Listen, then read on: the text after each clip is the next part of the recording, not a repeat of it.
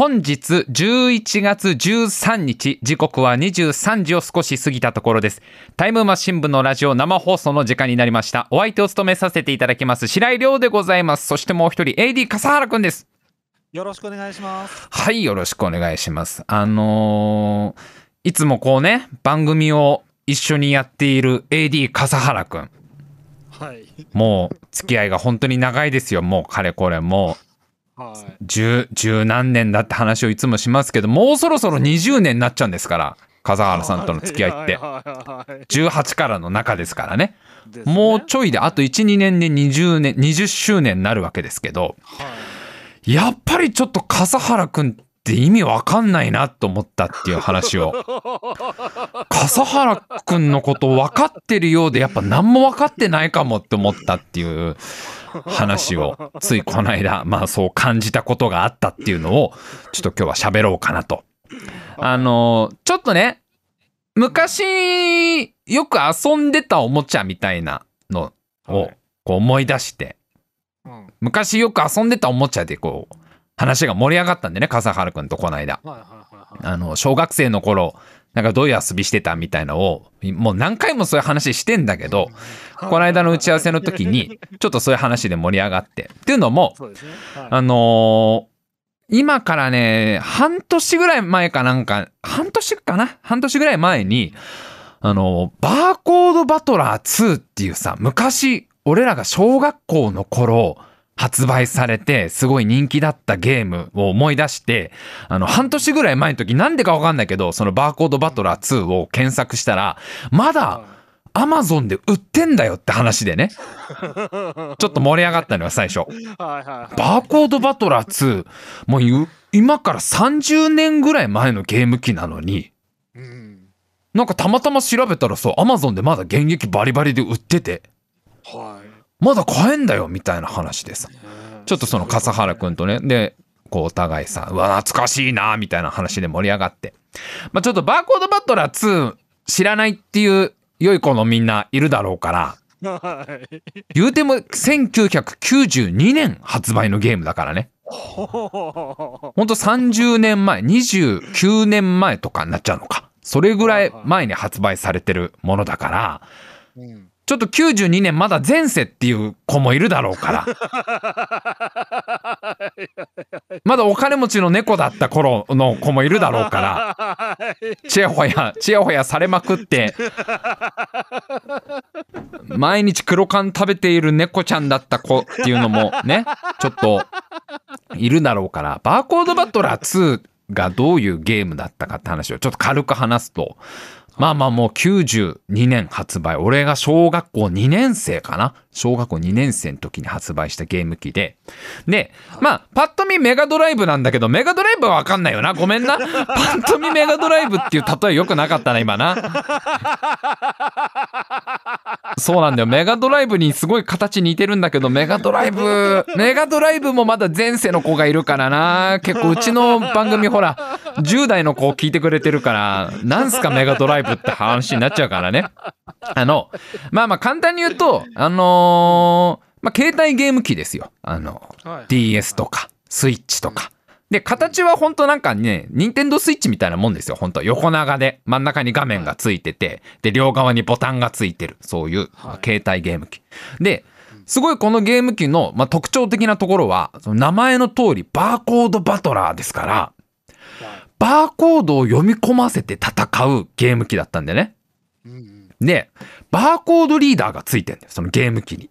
ね。このカードをピッて通して、バーコードを読むためのカードリーダーがついてるっていう、まあそういうゲーム機だったの。で、まあいろんなそのバーコードを読み込ませると、そのキャラクターが召喚されて、まあポケモンみたいな感じですよ。お互い持ってきたバーコードを読み込ませて、そのよ召喚したキャラクター同士を戦わせるっていう、まあそういうゲーム機なんだけど、ほら、やっぱいいるよ。ラジオネーム、さわらぎ。どっちも前世でした。ほら、やばい。ちゃん、ちゃんとほら、しね、説明しとかないとこれ。あ ラジオネーム、玉ねぎ前世でした。ほら。あ。玉ねぎが、確かマンチカンの頃で、沢良木があのロシアンブルーの頃だと思うんだけど どっちもいいやつを そうどっちももうあの愛され愛されて天寿を全うした猫ちゃんの頃だよ2人がまだ。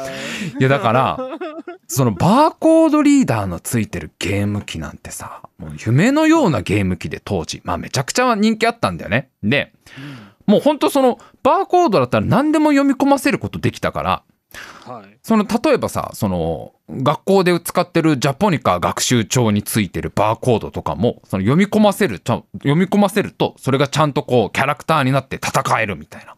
はい。で別に何でもいいんだよ日用品の例えばなんかサランラップの箱の隅のバーコードとかも切り取って読み込ませるとそれをゲームで使えたりとかトイレットペーパーのなんかこう包装のねこのラッピングされてる包装のとこのそのバーコード切り取って読み込ませればトイレットペーパーでも戦うことができるみたいな。もうなんかこう日常にある全てのものがバーコードバトラーの手札になるみたいな。もう夢のような話ですよ。もしかしたらその意外なバーコードに最強のキャラが眠ってるかもしれないぞみたいなまあ煽りに煽って当時の大人たちが子供たちのことを君の持っているなんかその自由帳とか文房具にも最強のキャラクターがいるかもしれないぞみたいなそういうゲームだった。でさまあもう当時8歳か9歳の白井少年はまあ感動してこれに。バーコード読み込ませてキャラクターを召喚して戦わせるなんてもう夢ですよね。こんなの。夢のような。だってもう一生遊べるゲームだからそんなのも。うバーコードさえ手に入れば常に新キャラが実装されるんだよだって。そう。ね。だから 要はだからあのイトーヨーカドーの日用品コーナーに新しい商品並んだらそれがアップデだからね要は。それがアップすソシャゲで言うとこのアップデなわけだよ。新キャラ実装みたいなもんだから。あ顔がなんか新しいトイレットペーパーを出したらそのバトイレットペーパーについているバーコードが新キャラになるわけだからそうですね。もうこの世界にその経済経済の概念さえあれば永遠に遊べちゃうみたいな。もう本当になんかこあれじゃん一生ゲーム買わなくていいやつじゃんと思ったから本当に。こんなんもう常に新キャラ新キャラアップでアップでなんだからめっちゃもう楽しいもう楽しいだろうなと思って。でさあのお兄ちゃんと2人でさお年玉をこう出し合って買ったんですよ。イトーヨーカドーでね。おばあちゃん家の近くのイトーヨーカドーで。2人で当時ねいくらぐらい？7,000円ぐらいしたかな？7,000円か6,000円ぐらいだったと思うんだけど2人でお金出し合って買ってですぐ持って帰ってでおばあちゃん家でさその箱開けてで早速遊んで「やっと来たぞ」ってバーコードバトラー2が手に入ったぞ」っつって「よっしゃやったるで」っつって「よしバーコード読ませるぞ」っつってさバーコードジャッて読み込ませてさ「よっしゃ遊ぼう」っつってピピピピピピピピピっつってさその読み込んだバーコードからなんかこういろいろねこう抽出してデータ抽出してで画面にバンってこう出てくるわけ。その読み込んだ内容がバンと出てくるとさ衝撃の事実がここで判明すんでバーコードバトラーバーコード読み込ませて画面に出てくるの数字だけなんだよね。別にキャラクターの絵とかなんも出てこない。ただ数字が出てくるだけなの。これさ、もう今のこのね、このスマホの時代の今からしたら信じられないと思うけど、ちょっとしたデカめの電卓なわけよ、要は。液晶画面は本当ただの数字しか出てこない。何個か数字が出てくるだけなの。で、バーコードを読み込ませるとヒットポイントと攻撃力と防御力が出てくるだけなんだよその。でそこに別にそのバーコードを読み込ませたことによってなんかドラゴンの絵が出てくるとかねロボットの絵が出てくるとか一切ないから。本当にただの絵あの数字が出てくるだけなの。だから目の前の目の前に置いてあるトイレットペーパーの戦闘力なわけよ。ちょ直で。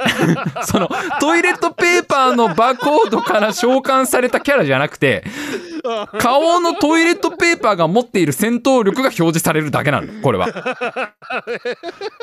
これにもうめちゃくちゃショックを受けて子供の頃。大大人になった今だったらさそその事前に調べるなりね、うん。そのバーコードバトラー2の箱の裏見るなりでわかるわけじゃん。どういうおもちゃか。そうよね。けどまだ言うても当時小学校ほんと2年生とかだからもう俺の中だとそのバーコード読み込ませたらもうキャラクターが画面から飛び出てくんだぐらいのイメージだったから そうしたらあれ？お兄ちゃん数字しか出てこないよこれっつって。何回読み込んでも。あれ？ってなんか4500って出てくるけどなんだろうっていう2人で 俺が持ってきたジャポニカ学習帳の表紙のあの珍しいカメムシの戦闘力が出てるだけだよね 要はね。あの背中がお相撲さんの顔見たくなってるカメムシの。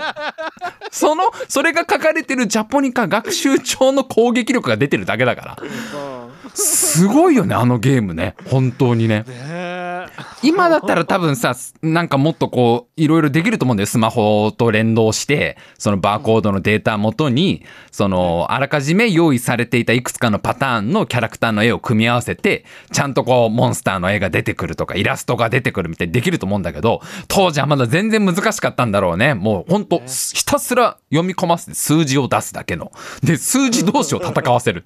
数字。で一応なんか攻撃ボタンと防御ボタン回復ボタンだったかな？攻撃ボタンと回復ボタンみたいのがお互い一個ずつついててその攻撃か回復を選ぶだけなんだよ選択肢も。別にその二択なんだよ。もう自分の HP の数字の残りの数を見て残り2000か攻撃いっとくかみたいな。なんかちょっとしたなんか博打みたいな感じだよね。なんかもうね。そんなまあさそゲーム機で。まあ一応最初に何枚かなんかイラストついてるカードが入ってんだけど、まあいわゆるそのカードダスみたいな。でキャラクターのかっこいい絵とかロボットのかっこいいなんかガンダムみたいな絵とか書いてあってその下にバーコードがついてあるだからこのキャラクターのパラメーターをこう見るだけみたいな。でまあまあまあそれでもまあ憧れのバーコードバトラー2せっかくだから買っちゃったからね。もう買っちゃったもんは買っちゃったからしょうがないからお兄ちゃんとひたすら数字を減らし合うゲームをやって。で 言うても当時すごい話題になったから本当にバーコードバトラー2ってすっごい人気だったからそのそのちょうど買ったのがね確かね俺はあのお正月の時期そうお年玉で買ったからお正月だったからその冬休みが終わって2学期になってから、あ、じゃあ3学期か。3学期になって、その学校行ってね、めちゃくちゃ言いまくったの友達に、バーコードバトラー2うちあるよ。つって。え、マジで？シラちゃん、バーコードバトラー2買ったの？って当時あだ名シラちゃんだから、シラちゃんマジで？っつって、そう、うちね、ちょっとバーコードバトラー2今あんだ、うちに。つって。したらもうさ、その小学校の友達がみんなバーコード切って俺に持ってくんだよね。これ読み込ませていいよ、つって。これあげるっつってさみんななんかその自分のノートとかのバーコード持ってさこれ強いんじゃないとかこれ読み込ませてみてよってこうみんな真実を知らないからみんな。こうどんどんどんどん俺にバーコード持ってきて。で読み込ませて戦うところを見たいって言うからじゃあちょっとうちおいでっつってさそのこ友達も56人呼んでさバーコードバトラーこれがあの噂のバーコードバトラー2だ。うわメガドライブ見てっつってうわーみたいな。あメガドライブじゃないゲームギアだ。ゲームギア見てみたいな。ゲームギア。メガドライブじゃなかったな。ゲームギアだな、どっちかって言ったら。すげえっつって、うわーっつって盛り上がってさ。じゃあ今からちょっと読み込ませてやるからっつってさ。で、カードをこう、バーコードをジャって読み込ませると、ピピピピって数字が出るんだよ。まあ、変な空気になんだよね、やっぱりね。小学校低学年とはいえ、あれっていう空気にはなるわけ。あれ？なんか、思ってたのと違うっていう、その空気。もう要はだからあのゲームはもうカード切る時が一番テンション上がるからそのかね。バーコードを読み込ませるっていうタイミングはみんなめちゃくちゃ盛り上がるんだけど その後のその出された数字を出る見るっていうのはただのレジ係だからね要はね。レジの仕事だからやってることは。ああ2200だ俺の自由帳みたいな。俺の自由帳の戦闘力2200だみたいな感じの。まあそういう。そういうゲームだったんですけど。でまあまあなんかで懐かしいよねみたいなさその笠原君ともその話をちょうど盛り上がっててさ。では笠原君もその買ったっていうのよ。で、うん。AD 笠原君って小さい頃ゲーム機を全然買ってもらえなかった子でなんかスーパーファミコンとかもう初代ファミコンとかも全然持ってなかったみたいな。でそんな中でもそのバーコードバトラー2はその買ってもらったんだよって。話をして、ああ、そうなんだ、みたいな。で、そう、ゲーム機全然持ってなかったんだけど、買ってもらって、もうめちゃくちゃ嬉しかったと。で、俺は全然覚えてなかったんだけど、その笠原くんが言うには、当時、コロコロコミックで、バーコードバトラーの漫画が連載してたっていうのよ。俺ちょっとそ、コロコロ派じゃなかったからね。俺ボンボン派だったから。ちょっと覚えてなかったんだけど、そのバーコードバトラーの漫画が連載してたと思うと。で、笠原くんはそれを読んでた思い出があると。ではい、すごくその憧れがあったんだと、そのバーコードバトラーたちに。もう要はバーコードを読み込んで、キャラクターを戦わせるっていう、その、まあ今のポケモンみたいなことだからね、要はね、こう自分の手札を読み込ませて戦わせるみたいなさ、それにすごい憧れがあったと。で、やっぱり現実をして、まあ軽結構ショックは受けたと。その数字しか出てこねえっていう 同じショックは受けたけど、それでもやっぱりバーコードバトラーの漫画が大好きだったから、もう日に日にそのバーコードバトラーに対する憧れが強くなってたと。で、なんか笠原くんなりにそのバーコードの読ませ方とかいろいろ研究したんだと。なんかす 素早く読み込ませるのと、ゆっくり読み込ませるのだと、どっちが強いんだろうって変わんねえみたいな。そりゃそうだろ、バーコードなんだから。笠原くん当時9歳かな？笠原くんは。9歳の笠原くんはもうこうあありとあらゆるバーコードの読ませ方やったりとか、もうその伝説のバーコードバトラーマスターになりたかったわけですよ、笠原くんは要は。もう研究に研究を重ねていたんだぞ。で、とあまりにもそのバーコードバトラー愛が強くなっちゃって、笠原くん。もう、バーコードバトラーで遊びたいっていうより、バーコードバトラーになりたいという気持ちの方が強くなったんだと。で、そのバーコードバトラーになりたい欲求のもう行き着く果てが、笠原くんは、そのバーコードバトラー2を手にガムテープでぐるぐるにくくりつけたんだと。あの、だから、イメージ的には、あの、遊戯王の、なんかカードをセットするためのさ、なんか腕につける鎧みたいなのあるじゃん。なんか鎧っていうかさ、こう、パーツみたいなのあるじゃん、なんか。ねあれっぽい感じで、バーコードバトラー2をガムテープで、自分の腕に、ぐるぐるにむ貼り付けたんだと。もう、お。そうすれば、あの、なんか、どうやら漫画でそういう風にしてたらしいのよ。漫画のキャラクターたちが、なんか腕にバーコードバトラーをつけて、読み込ませて戦ってたのがかっこよすぎて、もうなんとかそれになれないかって思った結果、ガムテープがあんじゃんっつってガムテープで、バーコードバトラーくっつけてたんだよねっていうのを、笠原くんが。であ、そう、デュエルディスクってやつだね。そう、デュエルディスク。もうデュエルディスクのバーコードバトラー版ですよ。で、さらにすごいのが、そのね、本当にすごいと思ったのが、そのバーコードバトラー2をぐるぐるにくくりつけるのはまあいいよ。まあいいよ。それは形から入るの大事だからいいけど、そうだよね。うんじゃあそれ、それでバーコードバトラーで遊んでたの？って、その腕に要はガムテープでくっつけて遊んでたんだって聞いたら、いや、バーコードバトラーで遊んでないんだっていうの。意味わかんないじゃん、ちょっと。は？みたいな。え、いや、だってバーコードバトラー2を腕にくっつけたんでしょ？って。だからそれで、それで読み込ませて遊んでたんでしょ？って言ったら、え、違うのよ、白井くん。遊んではいないのよって。え、どういうこと？って聞いたら、ガムテープがカードリーダーに干渉して、カードは読み込めなかったんだと。完全に塞いじゃってるから、ガムテープで。ぐるって回っちゃってるぐるって一周回っちゃってるから、カードを読み込ませるところはガムテープで塞がってるんだと。だから、カードは読み込ませらんなかったんだ。俺のバーコードバトラー2はと。ただ、腕にガムテープでつけるだけだと。カナール流のバーコードバトラーの遊び方。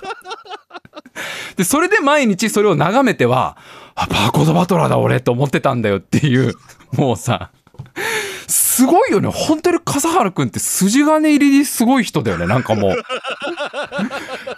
お まあ同い年ですよ。同い年。笠原くんの方がお誕生日早いから、多分当時9歳、俺は8歳か。俺も9歳かもしんないけど、ね、おたお互い小学校2年生とかですよ。小2の俺でもバカじゃんと思うやつだよ。それ見て。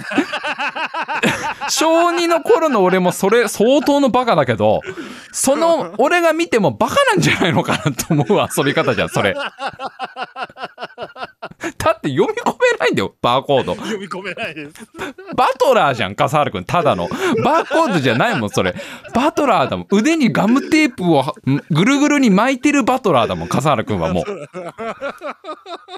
それを眺めてはうっとりするっていう遊び方を。眺めるだけではなくて、はい。ああのそれつけて、うん庭にあるあの岩みたいな庭石ですね。はい。その上を飛び回って戦うっていう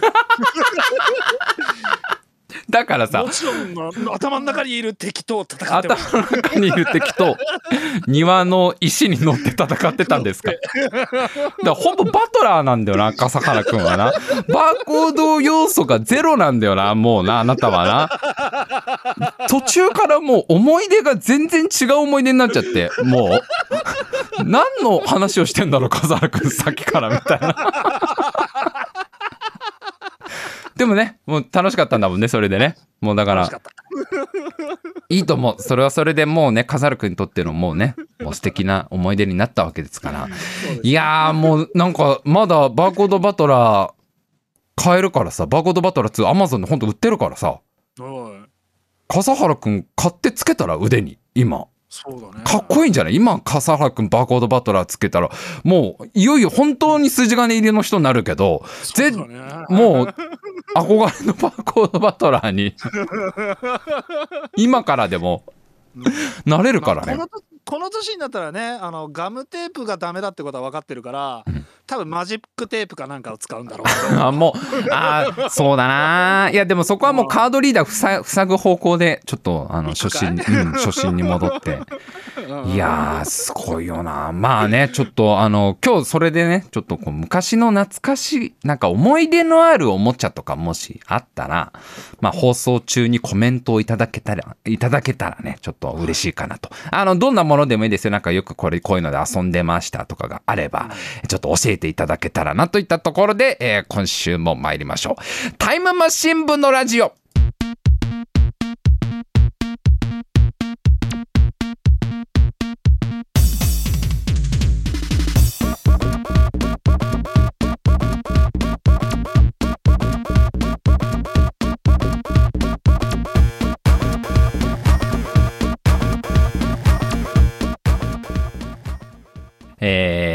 ラジオネームさわらぎベイブレード。あーちょっとやっぱ下の世代だな。ベイブレードも結構大きかったからなうちらな。うん。ベイブレードな。そうね。けちょっと下の世代がすごいこう遊んでたイメージあるな。ラジオネーム爆蓮。感触玉。めちゃくちゃ怖かった。感触玉はもう大っ嫌いだった俺。もうあの本当？いやあの基本的に大きい音が怖いからもう今もだけど。あのもうあれだから小動物だからさちょっとしたさとっとこ類だから。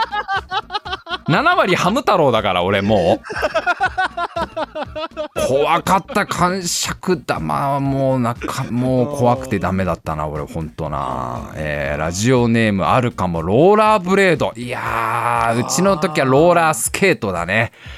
うん。幼稚園の時ねあのー光源氏にすごいハマって、あのアイドルの。でローラースケートを履いてさ踊ってたじゃんで子供ながら本当に憧れてさあのクリスマスプレゼントなんとかローラースケートをください。サンタさんにローラースケート頼むっていうのを親が全力で止めたんだけど正解だなと。あの時の親の判断は正解だなと。おそらくサンタさんのプレゼントを開けてローラースケート履いて5分で泣いてたからもうできないっつって。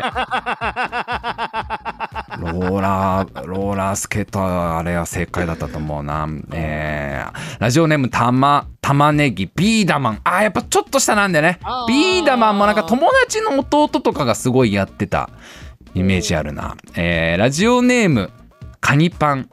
ワニの歯を押して噛まれるやつ。はこれあれあのカニパンさんがクロコダイルハンターの頃のやつですよね。カニパンさんがアマゾンの奥地で全長7メートルのワニと格闘してた頃の思い出を。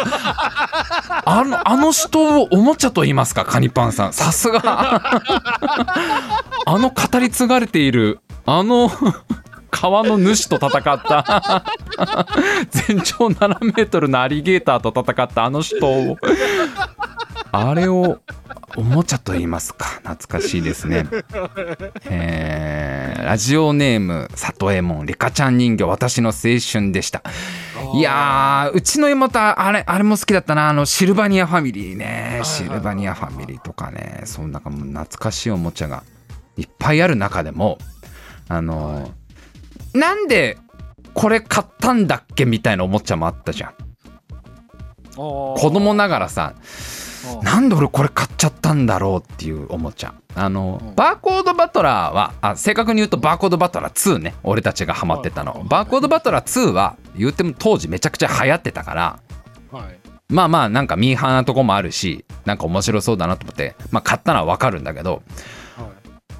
自分の中でなんでこれ買っちゃったのかなと思うおもちゃが。今でもすごい覚えてんだけどあの小学校ね多分4年生でやってると思うんだけど4年の時にそれまたそのお年玉で買ったおもちゃがサッカーのボードゲームのやつであの野球版のサッカー版みたいなやつ知らない？なんかこうスティックで人形を動かしてボールを蹴り合うみたいなさ。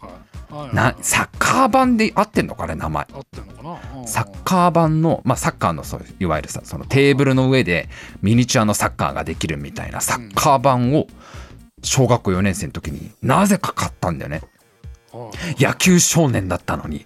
野球 野球を毎週習ってたのに。なんならサッカーなんて一度もやったことないのに。はい。なんかおもちゃ屋さん行って 直感でこれ面白そうと思って買買ったんだよ。なんかこれちょっと絶対絶対俺これのプロになるみたいな気持ちになっちゃって。あスーパーサッカーっていうんだあれ、えーラジオネーム K 山スーパーサッカーってやつか。そうなんかそのボールを蹴るゲーム。多分ね当時 J リーグブームみたいのが多分すごい来ててサッカーブームみたいのがあったのもあんだと思うんだけどなぜかのサッカーゲームを買って買って2時間で後悔したからねあのまず唯一のこう対戦相手として唯一オファーをかけてたお兄ちゃんがそんなのやりたくないって言い始めて。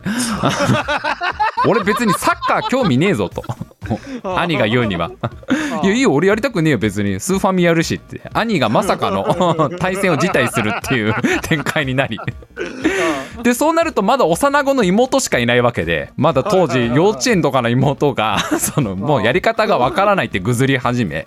でそうなると家で右手と左手で別チームを組ませて戦わせるっていう。しょうがないよね。お兄ちゃんも妹もやりたくないって言うんだから右手と左手の右手ベルディ左手がレッズみたいな感じで一人じゃんけんのちょっと複雑なやつみたいな。もう嫌な予感がして買って2時間。お正月ですよ。まだ1月3日ぐらいの話ですよこれ。三が日過ぎてないタイミングでやべえの勝ちたな俺ってのに気づき。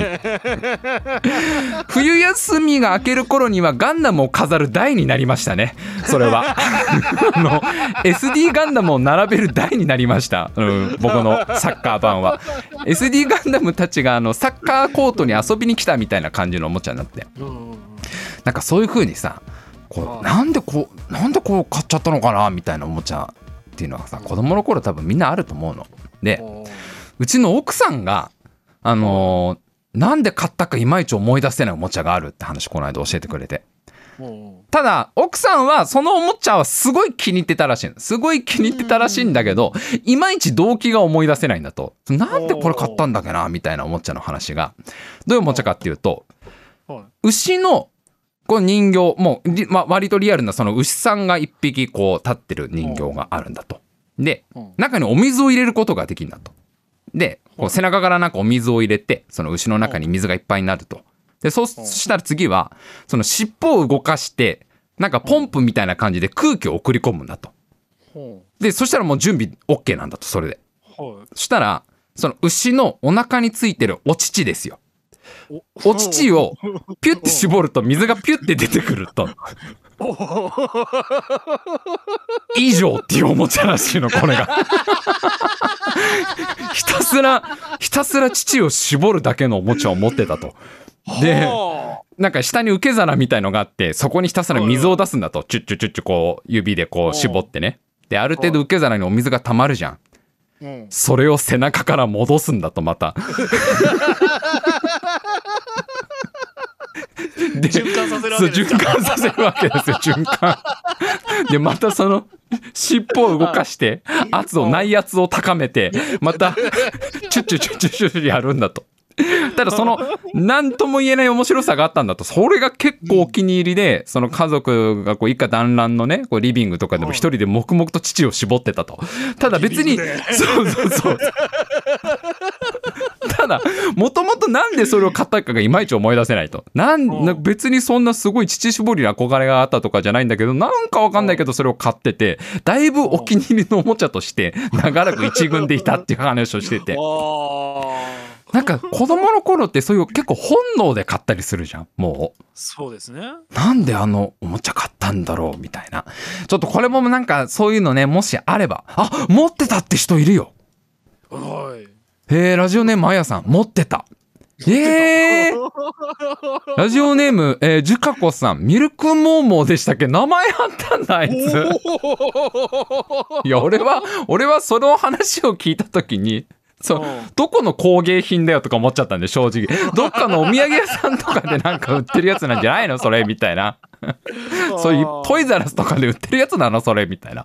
いやどっかの持ち合いで買ったと思うんだけどみたいな。もう黙々と。だから指指先を鍛えるトレーニングだよね。ちょっとした花山薫の自主練みたいな感じだよね。こうち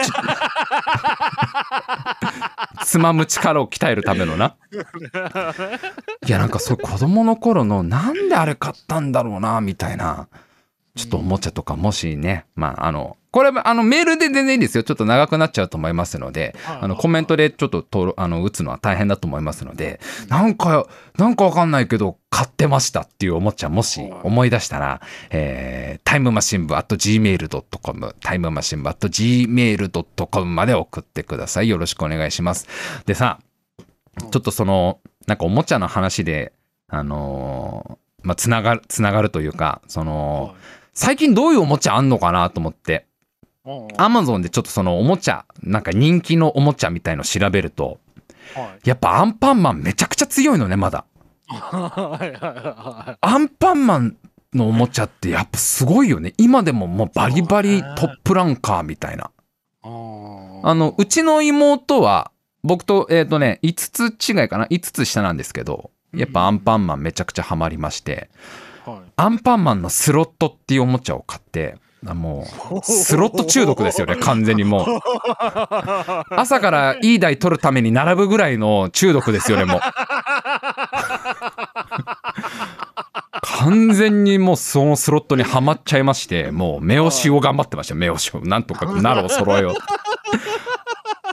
あれはもうだいぶあのめり込んでましたね。あだから、まあ、今今はもう卒業しましたけどアンパンマンスロットは。あのまんまハマってたら完全にちょっとこれもうスロットの方のめり込んでパチスロになってた可能性あるけど。まあ、うちにはその割とデカめのアンパンマンスロットがずーっと あったんだけど。アンパンマングッズってやっぱすげえなーっていっぱい出てくるんだよそのアンパンマンのおもちゃ。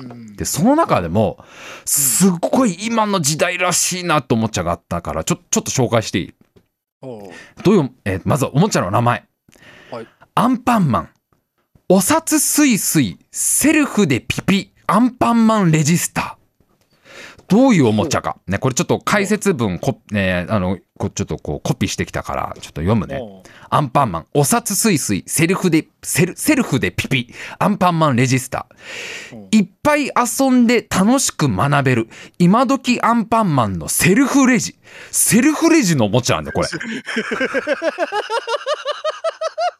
もうレレジレジのおもちゃは当時からあったじゃん。そのアンパンマンのレジ。今もうセルフレジなんだよね。アンパンマンのおもちゃも。えーお札がスイスイ入りコインもじゃらっと出てくるから本格的なレジ遊びが楽しめます、えー商品をスキャンする方法は2つ。アンパンマンのハンドスキャナーと星の形の非接触センサーでスキャンすることができます。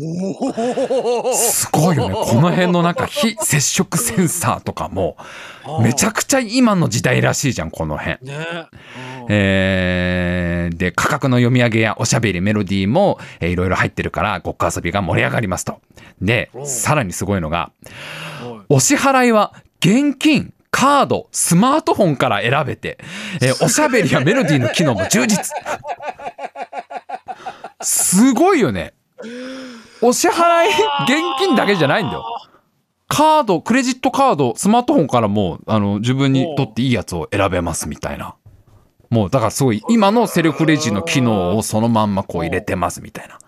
でなんかその、まあ、計算算数軽く軽い算数みたいなのが楽しめるモードとか、まあ、ちょっとお勉強にもなりますよみたいな解説がその後続くんだけどクレジットカードあるってすごいよねお支払い方法に。そうねアンパンマンたちもリボ払いとかでちょっともう大変な目にあったりしてんのかなもうあの世界も。ジャムおじさん何社から借りてんのかなみたいなとか思っちゃうじゃん。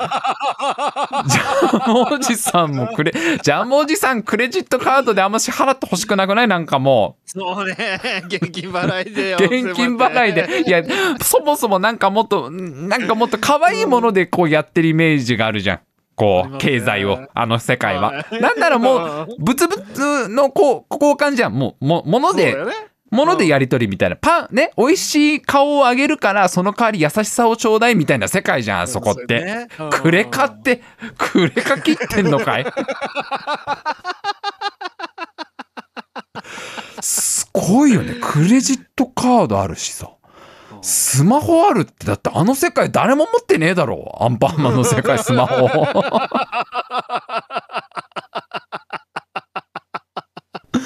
すごいよね。もうなんかその、だからセルフをこう、セルまあ、ああいうのってやっぱ要は、お母さんの真似をしたいとか強いわけじゃん、ちっちゃい子って。そうだねで、今は結構ね、あの、レジ並んでたらセルフレジでってこともあるだろうから、うんそしたらあれだよね、なんか、エコバッグとかは自分で用意するみたいなのも多分もう見てるだろうからね。昔見たくそのさスーパー行ってビニール袋もらえる時代じゃないからさ今はもうね。有料だから大体みんなもうエコバッグでしょダンパンマンエコバッグとかも出て出てくるわけじゃんもう。まあ当然あるでしょうね。すごいなんかもう今の時代らしいなみたいな、えー。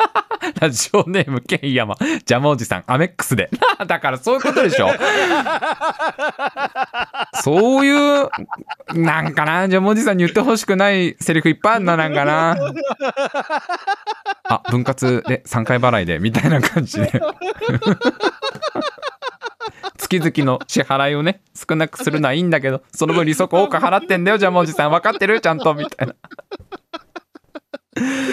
えーバタコにお説教される。なんなんでまたリボ払い手出したの？いや月々5000円でいいって言われたからって。元金が全然減らないのよ利息ばっかり払って。いつまでたっても返しきれないの。どんどんどんどんどんどんどん。あー利息マンが来た。利息マンが利息マンが利息マンと取り立て坊や。利息マンと取り立て坊やがセットで利息マンと取り立て坊やと牛島さんが牛島さんがいらっしゃった。牛島さんが。出なきゃ出なきゃジャムおじさん出なきゃっつって。イルスを使ってくれっつって。いやクレジットカードはねちゃんと使えば別に怖いもんじゃないし俺も普段よく使ってるから全然あれだけどリボ払いは本当にやめた方がいいからね。もうこれはもうティーンエイジャーのみんなに言っときたい。リボ払いはもう本当失敗するからあれは。いやもうそうなっちゃうよね。もう取り立て坊や3人セットで来ちゃうよね。柄悪そう。から悪すジャムおじさんって。いるの分かってんだよって。高ん高い声で。もうさそなんかすごいよね。なんかもう時代をすごい感じるなみたいのでさ。あとなんかうん。なんだろうここれはなんか一見普通に見えるけどよくよくよくよく考えたらちょっとなったと思ったのがアンパンマンの回転寿司セットっていうのがあって。でそのマジの回転寿司じゃなくて要はそのおままごととかで使うようなお寿司がこうくるくる回ってくるみたいな。でさ回転寿司ってなんか今もうすごいなんていうのまあ流行ってるっていうかもう定着したというかさすごいなんかいろんなとこにあるし家族連れで普通に食べに行くとこだからなんか俺らが小さい頃より多分回転寿司ってめちゃくちゃメジャーになったじゃんもう。だからなんかそのアンパンマンの回転寿司セットっておもちゃが出てきてももう何の違和感もないかなみたいな。でうんその真ん中にそのアンパンマンがまあねこう寿司職人として真ん中にいてでその周りをぐるぐるぐるぐるお寿司が流れてくるっていうやつなんだけどなんか鉄火丼マンとかあの世界いたじゃんアンパンマンワールドって。て鉄火丼マンはどういう気持ちでマグロの寿司食うのかなとかすごい思っちゃうよねやっぱね。そのアンパンマンのパン工場のさその例えばアンパンマンのそのスーパーの食パン売り場みたいな感じになっちゃうとパン売り場とかになると違和感出てくるでしょ。アンパンマンがアンパン売ってんのみたいな。鉄火丼マンとかはだってこれ ちょっと間違えたら俺ここで回ってんだよなみたいな気持ちで食うわけでしょ。でアンパンマンの横にがっつりバイキンマンがいいんだけど食品衛生上問題ねえのかなとかさ。ちょっとシュールには見えるんだけど。でもなんかやっぱその時代とともにアンパンマンなんかどんどんどんどん広げてってんだなみたいな。そうだね。今だから逆にスロットとかないのかな？もしかしたら。わかんないけど調べてないけど。なんかちょっと今軽く怒られそうじゃない？アンパンマンのスロットとかパチンコその子供の頃からそういうギャンブルを教えてみたいな話につながりかねないでしょこれ。もう。今そういうのだって口うるさく言う人もいるでしょ絶対に。そうだね。そううんあのハンバーガーキットの馬でなんかその競馬するみたいなやつとか多分今怒られちゃうでしょ。ハンバーガーキットの馬が競走馬でみたいなやつとか。だ多分その辺は時代とともに変わってってなんかこうこの先また出てくんだろうね。アンパンマン VR アンパンマンとかも今後出てくんだろうね。なんかわかんないけど VR アンパンマンどういう思遊び方かよくわかんないけど。ど飛ぶのかな？飛ぶ。飛ぶのかつけたら目の前にアンパンマンがいるからなんとかして顔をもらうっていうゲームなんじゃない？なんとかして。なんとか えーというまあなんかちょっとあの、まあ、さっきのねあのメール募集しましたけどちょっとなんでこれ買ったのかなっていう、えーおもちゃありましたら、えー思い出しましたらどんどん送ってきていただけたらなと。えーラジオネーム爆連。カバオくんはリボってそう。わからずにね。俺も、俺もね、一回リボ払いしちゃったことあって、まあ苦労したからね。なかなか終わんないからね。はあなかなか減らない お腹は減るのに元気に減らないカバオくんが。やだよ、そんな始まり方。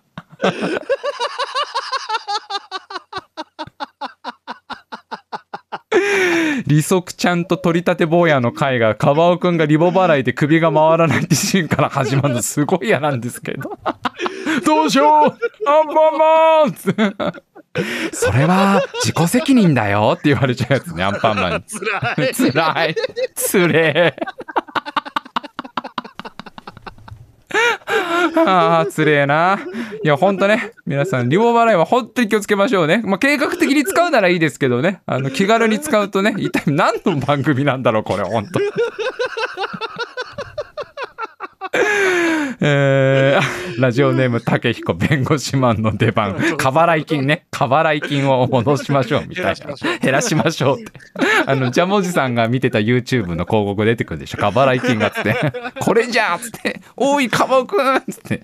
相談して。まずアンケートに行って。まずはアンケートに。それに答えるんじゃん。まずはアンケートに答えるんじゃよっつっておなんか青汁の CM の匂いがしてきたぞすげえなんかもう。結びつけてんだろそれ絶対。法律事務所の CM にそれ。えー、ではコーナーコーナー参りましょう、えー、今週のコーナーはこちらです。白井さんうちで働きませんか？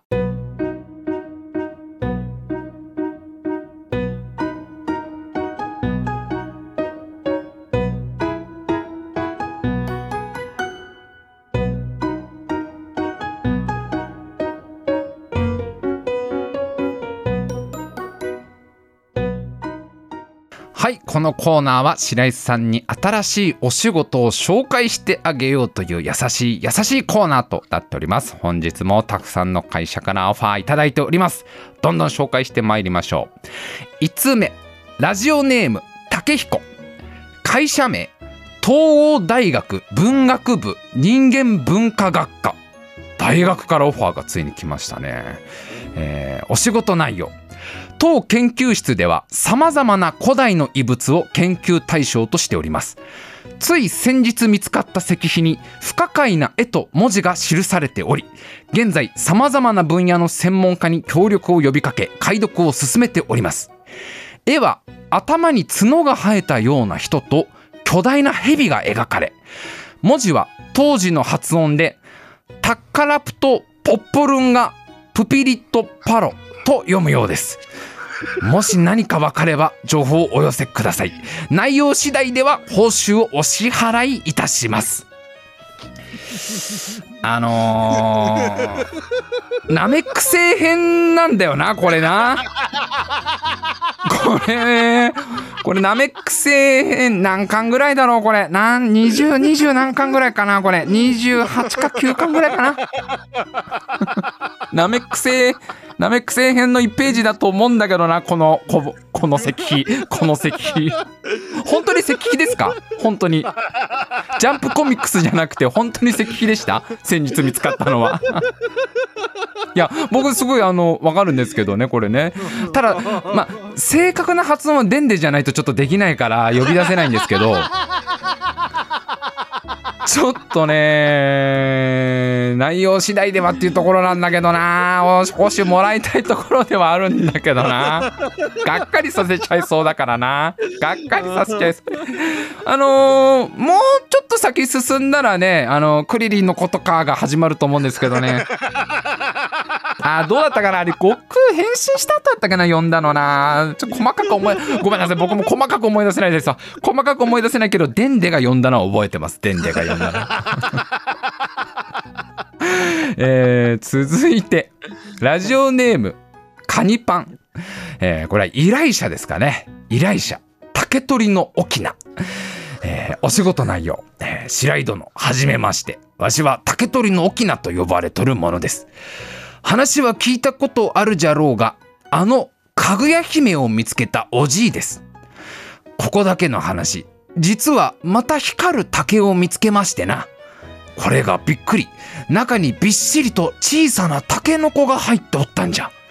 下はサクサクのクッキー。上はまろやかなミルクチョコレート。しかも無限に湧いて出る。ここれは売れますぞ。どうです？このおじいと一緒に起業しませんかな？めったにないビジネスチャンス。逃していいはずがなかろう。わしも山でちまちまとキノコを取る生活からおさらおさらばしたいんじゃ。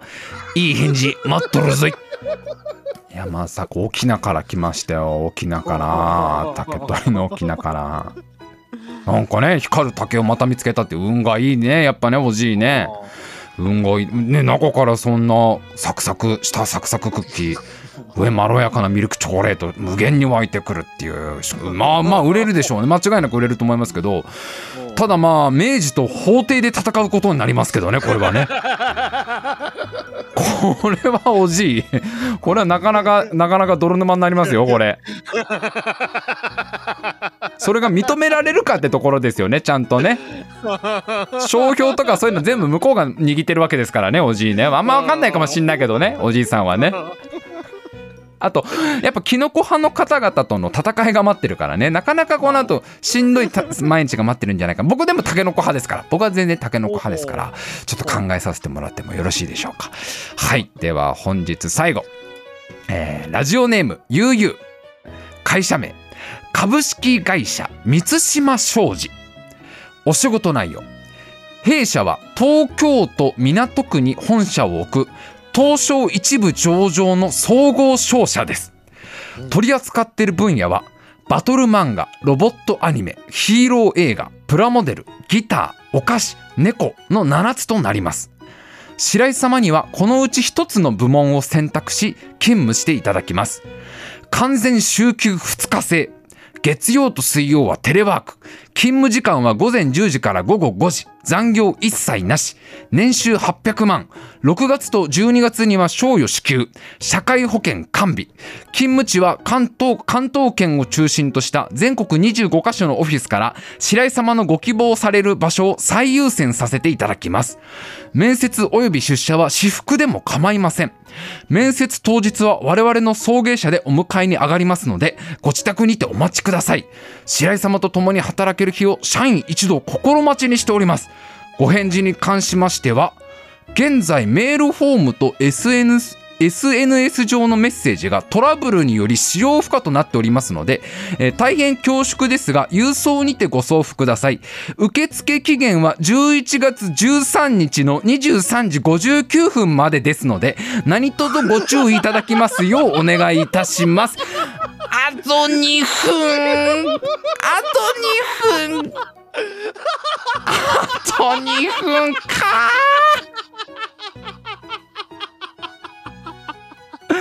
あと2分なのよ。純白なのに。純白企業なのに。クリアホワイト企業なのに。あとあと1分になっちゃったよ。受付期限が。なんでおかしいなおかしいな。もう100点満点の企業からやっと来たと思ったらもうね。まああと30秒ぐらいですかねこれね。もうね。ああと34秒です。あと34秒。ただねおかしいんですよ。ちょっと聞いてくださいよ。あのはい。このメール今日の18時に来たんですよ。おかしくないですか？今日の18時にこのメールはメールフォームに送られてるんですよ。そもそもがそもそもが間に合ってないんでしょ？18時からお手紙出したところでたとえ速達だろうが。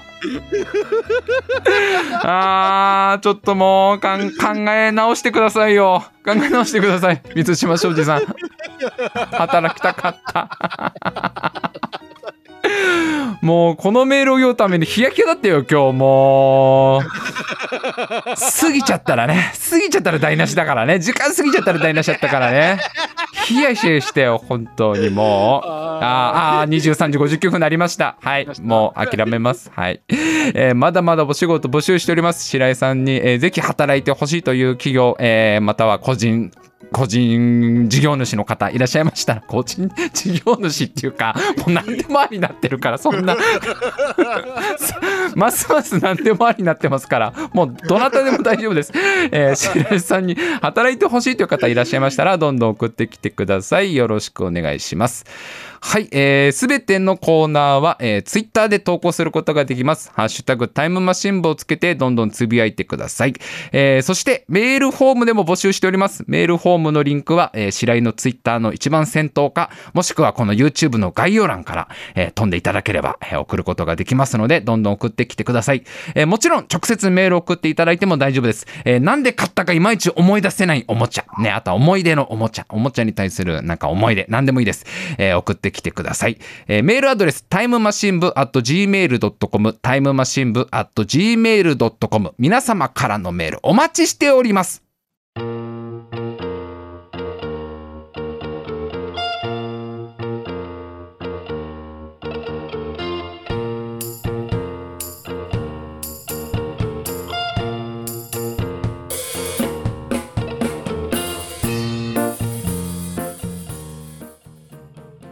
さあ今週も長々と喋ってまいりました。いやーなんかもう子供の頃今思い返すとほんといろんなおもちゃ買ったなーみたいな。俺あれが大好きだったんだよなあの鉄球を転がす鉄球っていうのもあれだよインディ・ジョーンズみたいなやつじゃないよ。その潰されちゃうやつじゃないよ。そういうやつじゃなくてもちょちっこいなんかあのパチンコ玉だな要はな。パチンコ玉を転がしてなんかこう穴とかを避けたりとかあとこうジャンプさせてこう台を飛び越えさせたりしてゴールまで導くみたいなゲームなかった。おおもちゃで。なんて言ったらいいんだろうねあれね。まあ迷迷路にもなってるし途中そういうなんかこうアトラクション要素もあるみたいなさ。やつですね。やつがもう子供の頃まあどうしても欲しくてさ小学校ね1年生か幼稚園ぐらいの時かな誕生日プレゼントにそのめちゃくちゃでかいあの銀銀玉転がしん？銀玉転がしっていうのかなあれなんて言うんだろう。銀銀玉導き？銀玉導きみたいな ぎ導くゲームだからねあれ要はね。どうしても欲しいってこうさ親に言ったら全力で止められたんだよねもうね。絶対やめとけと。もう絶対に絶対に後悔するからやめとけって俺も泣き叫んでどうしても欲しいって言ったけど頼むから今だけは親の言うことを聞いてくれと。お前は絶対泣くぞっていうことを散々言われて。今泣いてんのにね。泣きながらより泣くことになるからって。あの時のでまあ散々説得されて結局買えなかったっていう時の親の判断ほんと正解。もうすっごいやっぱり親はよく分かってんだなみたいな。